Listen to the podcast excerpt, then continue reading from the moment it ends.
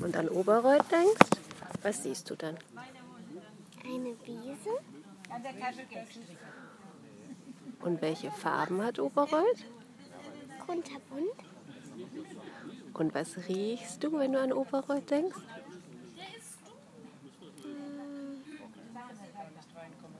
Blumen. Und hörst du auch was, wenn du an Oberreuth denkst? Tiere. Die Straßenbahn, die Leute. Und den Wind. Und was fühlst du, wenn du an Oberreuth denkst?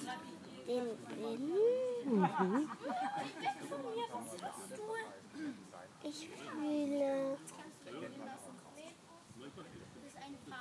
das Weiche, den Sand. Die Baumrinde, die Blätter. Ich will eigentlich alles. Und hast du vielleicht eine besondere Geschichte mal hier in Oberreuth erlebt, die du erzählen magst? Ja, wir sind mal gewandert und wir sind geritten.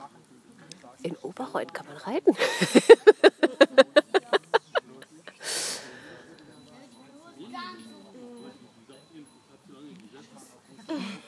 okay, dann